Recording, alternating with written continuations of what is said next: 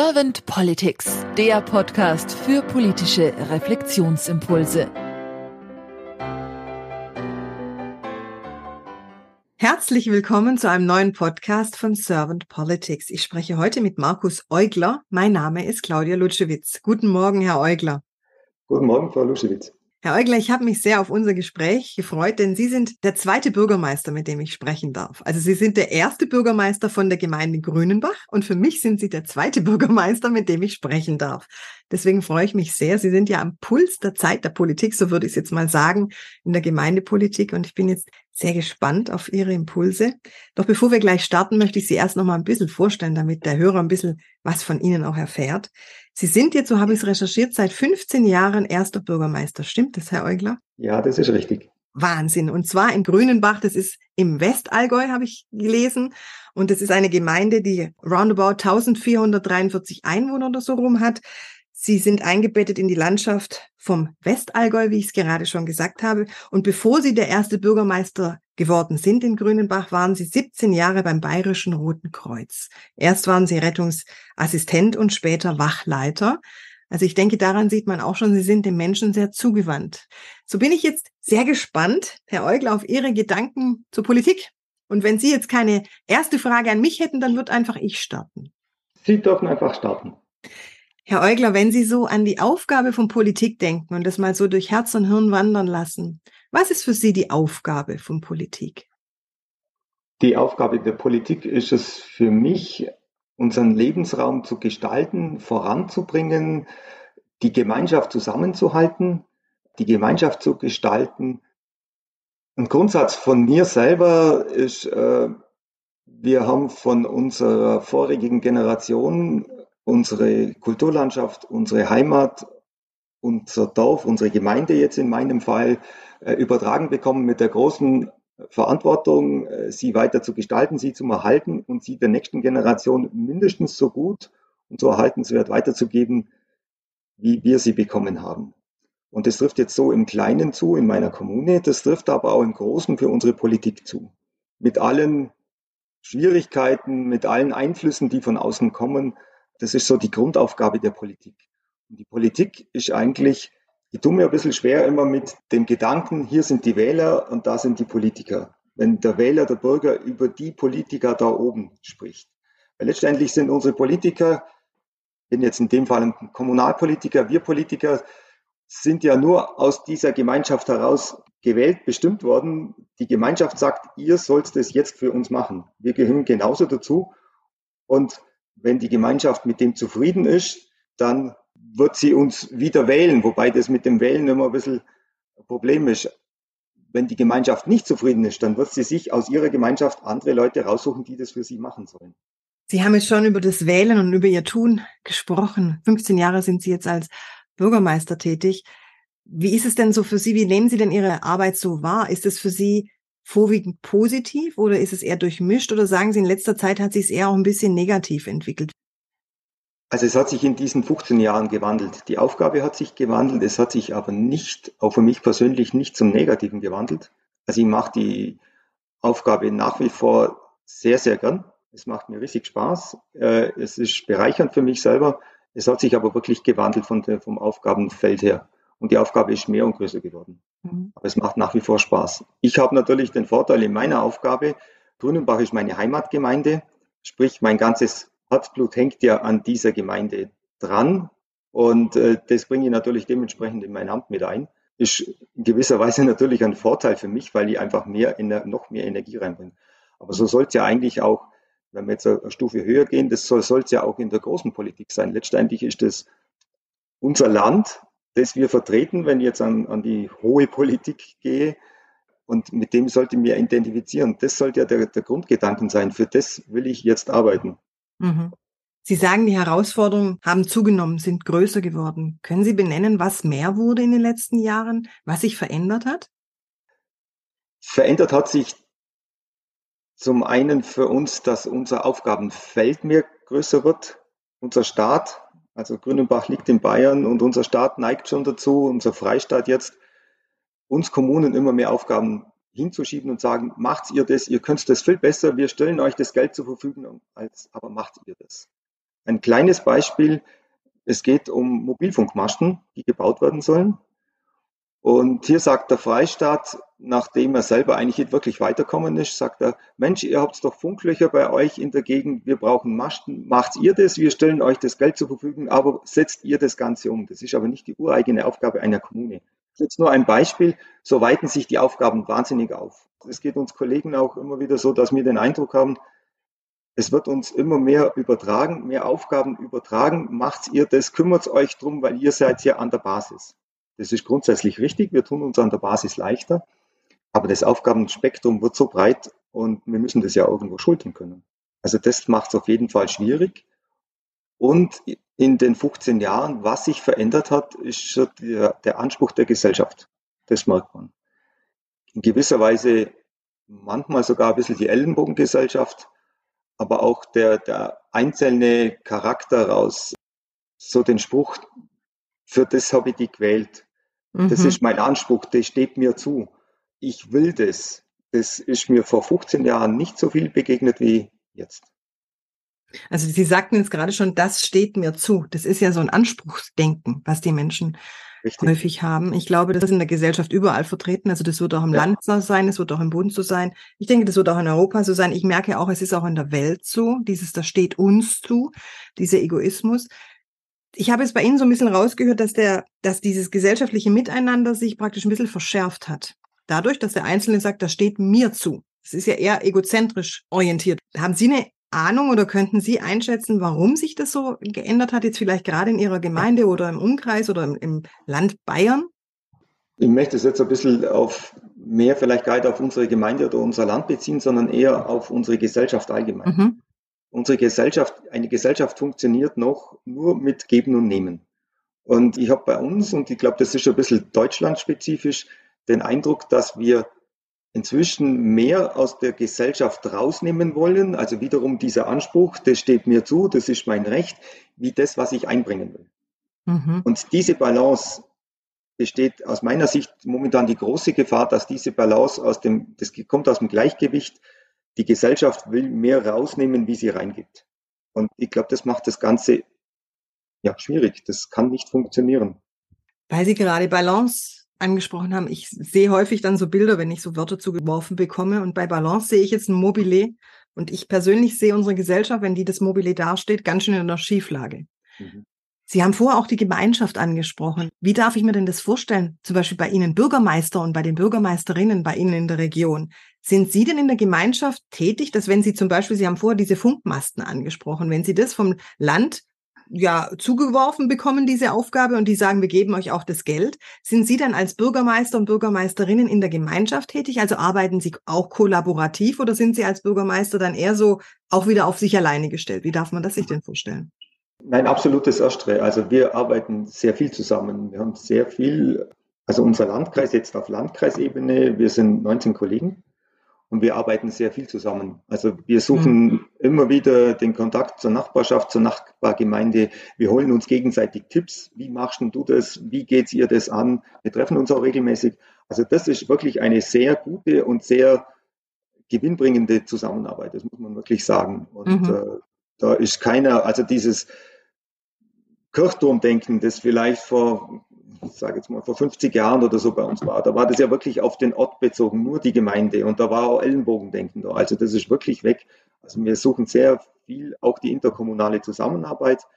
Vielleicht jetzt von der Konstellation her, Grünenbach ist Mitglied einer Verwaltungsgemeinschaft. Das heißt, wir sind vier Kommunen, die sich die Verwaltung teilen. Es gibt eine Verwaltung für alle vier Kommunen. Und die vier Kommunen sind zwar total eigenständig, aber wir arbeiten sehr viel zusammen. Wir suchen uns gegenseitig, aber wir sind sehr viel im Austausch und ergänzen uns und also das ist absolut gegeben und das ist auch toll. Das macht die Arbeit wesentlich leichter. Hm. Wenn man zusammen kollaboriert, also zusammen auch arbeitet, dann ist es ja so, dann entstehen ja auch Konflikte. Es entstehen ja auch Kommunikationsschwierigkeiten. Es entstehen ja vielleicht auch unterschiedliche Ziele. So stelle ich mir das zumindest vor. Die eine Gemeinde will vielleicht das und die andere Gemeinde sagt, ja, das ist interessant, aber wir wollen es anders. Wie gehen Sie denn damit um? Also ist es dann auch so, darf ich das so verstehen, dass Sie als Bürgermeister und Bürgermeisterinnen zusammenarbeiten und wenn Sie dann Ihre Gemeinden mit dazu holen zu einer Entscheidung oder sowas, gibt es dann eine große ich nenne es jetzt mal ganz einfach Versammlung oder ist es dann eher so, dass Sie da eher informativ arbeiten oder wie geben Sie Ihre Arbeit, die Sie zusammen gestalten, nach außen weiter an den Bürger?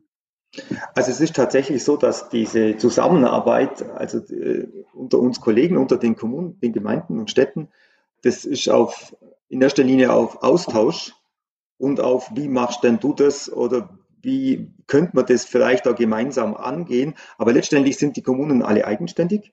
Mhm. Und es ist auch nicht so, dass der eine dem anderen reinredet. Jetzt so, wenn eine Kommune für sich entscheidet, nee, das wollen wir nicht, das machen wir nicht, oder wir machen es anders, oder wir haben eine bessere Lösung, also wir sind absolut eigenständig und da redet keiner dem anderen rein. Mhm. Also das ist, das ist auch das Gute dabei. Jeder respektiert auch den anderen, wie in, in der kleinen Runde den anderen Menschen, so die andere Kommune, respektiert den und sagt, okay, jeder hat auch eine andere Konstellation. Aber das spüre ich jetzt auch im Gemeinderat dann öfters. Also Gemeinderat bei uns bedeutet, das sind zwölf Mitglieder ganz normale Gremium, das bei uns arbeitet. Und da kommt dann schon immer wieder mal die Frage, ja, was macht denn die Nachbargemeinde? Was machen denn die drumherum, wenn dementsprechende Entscheidungen anstehen? Und das, da, also das Kirchturmdenken ist wirklich sehr weit zurückgeschrumpft, Gott sei Dank. Mhm. Sie haben jetzt vorher diese angewachsenen Herausforderungen auch angesprochen. Was würden Sie sich denn für Ihr zukünftiges Tun als Bürgermeister wünschen? Ein, ein großer Wunsch wäre, dass wir, jetzt kommen wir mal eigentlich schon Richtung Regelung, Bürokratie, Vorgaben. Es wird uns, so wie uns einzelnen Bürgern, auch uns Kommunen, wird es wahnsinnig schwer gemacht, was Vorgaben sind, was Regelungen sind, der Bürokratismus, der uns fast erdrückt. Also das wäre eine Riesenerleichterung und wir könnten viel besser arbeiten und gestalten, unsere Zukunft, unsere Kommune gestalten, wenn wir da entlastet werden würden. Und da, aber da neigt der Deutsche allgemein dazu, äh, wir reden immer von Bürokratieabbau und bauen sie aber immer mehr auf. Dann wird es immer auf Brüssel geschoben und auf unsere EU, aber mein Eindruck ist eigentlich nicht, dass das immer alles von der EU kommt, sondern dass das wirklich selber gemacht ist. Und da stehen wir uns selber im Weg. Mhm. Sie haben jetzt die Bürokratie angesprochen. Gibt es sonst noch Punkte, wo Sie merken, dass Sie sehr stark belastet werden, vielleicht durch die Landes- oder Bundespolitik?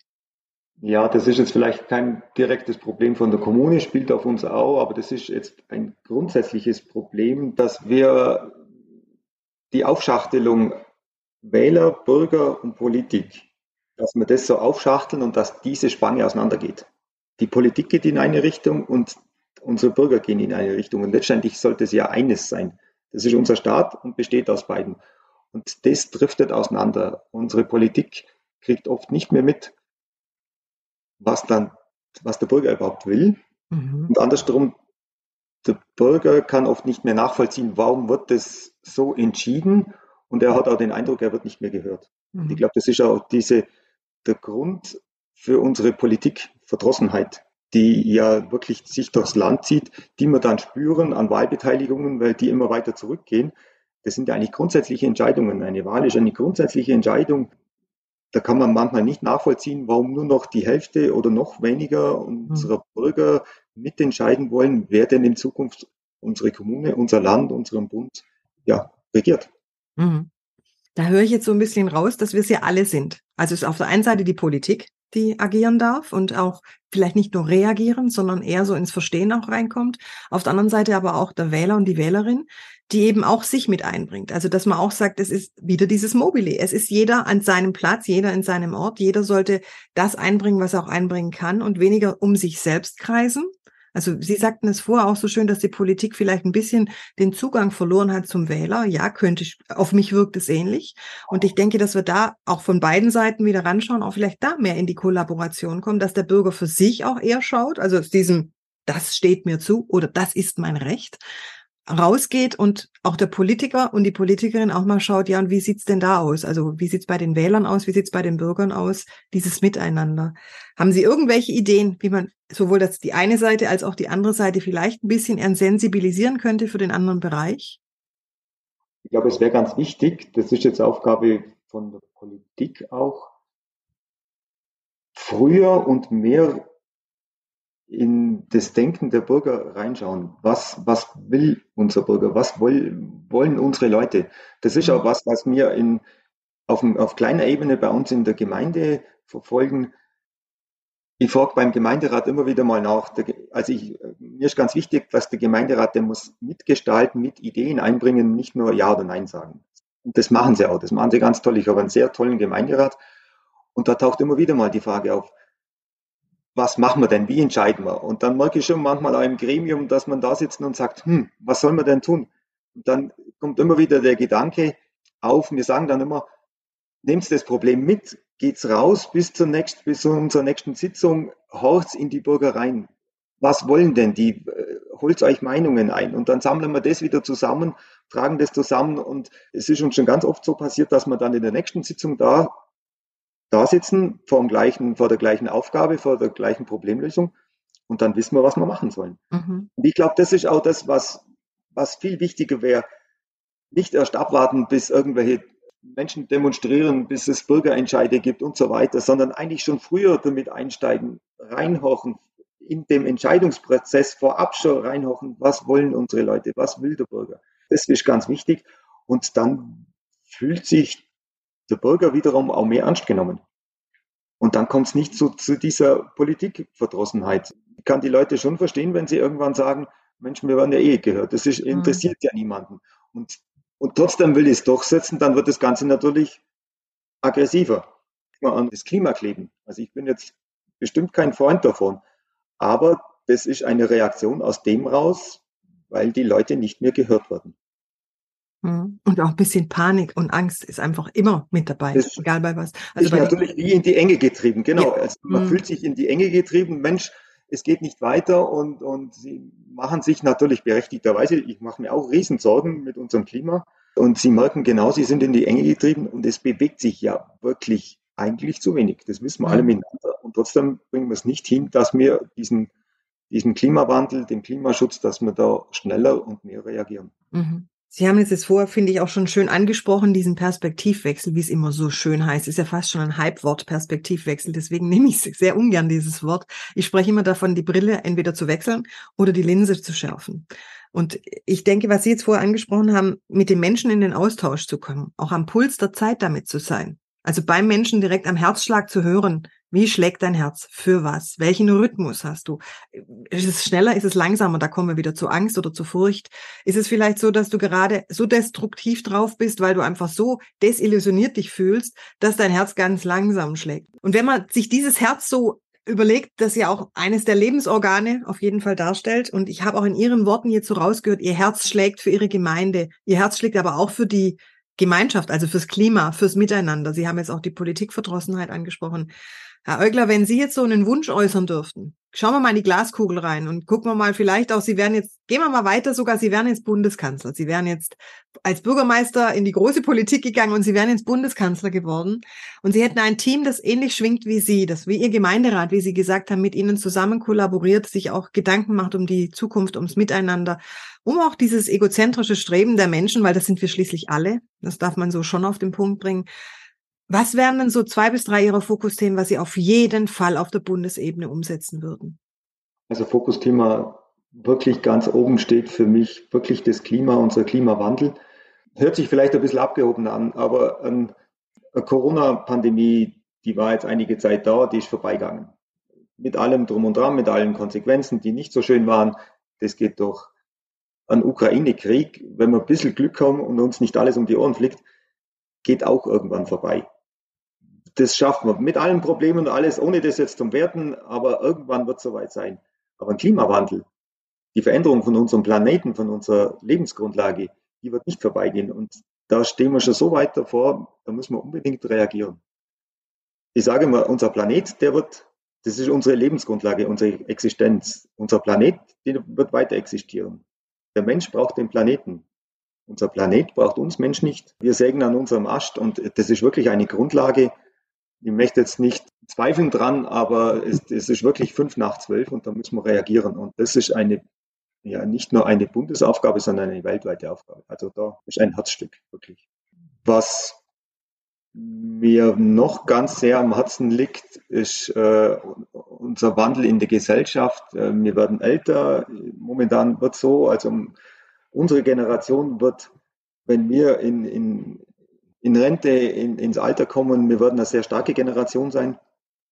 Und äh, ich finde es traurig für ein Land wie Deutschland, das eigentlich so einen Wohlstand hat und dem so gut geht, dass dieses Land, dieses Volk nicht in der Lage ist, seine Senioren selber zu betreuen, äh, das selber in den Griff zu kriegen. Wir gehen ins Ausland, nehmen anderen Völkern, anderen Ländern die Arbeitskräfte weg, die sie eigentlich selber brauchen würden, um sie zu uns zu holen, dass wir unsere Senioren pflegen können.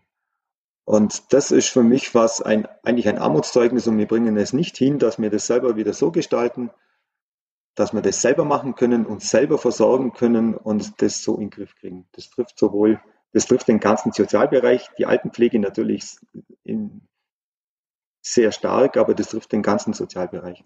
Und an dieser Schraube müssen wir auch sehr stark drehen. Hm. Aber auch da sind wir wieder dabei. Das kann nicht die Politik alleine, sondern da ist auch wieder, das, da ist die Gesellschaft gefragt. Das ist ein Wandel in der Gesellschaft. Also ich komme immer wieder zu dem Punkt, Herr Eugler, wo ich merke, die Kollaboration, die wir ja auch in unserem Projekt anstreben, eigentlich mit den Jugendorganisationen, die ist überall wichtig. Wir Menschen dürfen da überall dazulernen und sie braucht halt verschiedene Kompetenzen.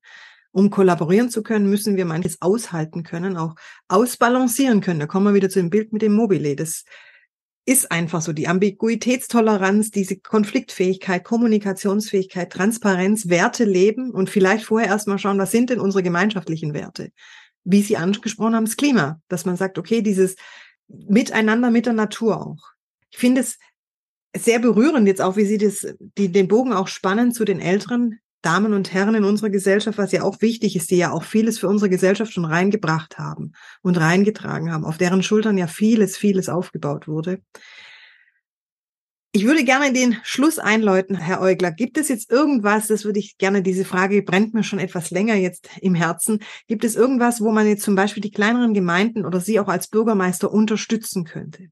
Unterstützen jetzt nicht, sondern was, was uns wirklich weiterbringt, was bei uns in der Kommune toll ist und was ich gerne erhalten möchte und vielleicht noch ein bisschen ausbauen, das ist, dass unsere Gesellschaft, dass die mitgeht, das Miteinander, dass wir das miteinander gestalten, dass auch unsere Bürger und auch bei uns in der Kommune, aber das gilt auch fürs Große, mit dabei sind, mitgestalten und, und mit agieren. Wie ich am Anfang schon gesagt habe, ihren Teil in die Gesellschaft mit einbringen, dann kann ich auch was rausnehmen. Und das sollte ja letztendlich so sein, dass beides davon profitiert, dass unsere mhm. Gemeinschaft davon profitiert. Das ist ja unser Ziel miteinander. Und ein ganz großer Wunsch wäre für mich, wir sind jetzt momentan leider nicht im Fußball nicht die Starken und sind bei der WM jedes Mal rausgeflogen, so wie jetzt gerade aktuell unsere Damen. Aber wir sind der Weltmeister im Jammern. Und das ist, sehe ich wirklich als Problem. Ähm, wir reden bei uns, was bei uns schlecht geredet wird und zerredet wird und diskutiert wird. Vielleicht einfach mal mehr in Diskussionen mit positiven Grundgedanken reingehen und das Ganze positiv angehen und auch mal sehen, dass es uns ja eigentlich gut geht. Uns geht's doch eigentlich gut, so vom Grundsatz her. Und auf das aufbauen und, und Probleme positiv angehen und nicht mit jammern. Und da sind wir wirklich Weltmeister. Und das sollten wir vielleicht einmal in unserer Gesellschaft ändern. Ich danke Ihnen sehr herzlich, Herr Eugler, für Ihre Impulse, vor allem aber auch für Ihre Zeit. Ich weiß, dass es knapp ist bei Ihnen. Das ist einer der frühesten Podcasts, die ich jetzt aufgenommen habe mit Ihnen, weil Sie eben so früh auch im Amt sind. Das ist für mich jetzt auch eine erste Erfahrung gewesen, dass morgens überhaupt um die Uhrzeit die Stimme schon einigermaßen geölt ist. Ich danke Ihnen sehr für Ihre Zeit und für die Impulse, Herr Eugler, und wünsche Ihnen jetzt noch einen positiven, guten Tag und sage dann einfach mal bis bald. Vielen herzlichen Dank und auch Ihnen einen schönen Tag.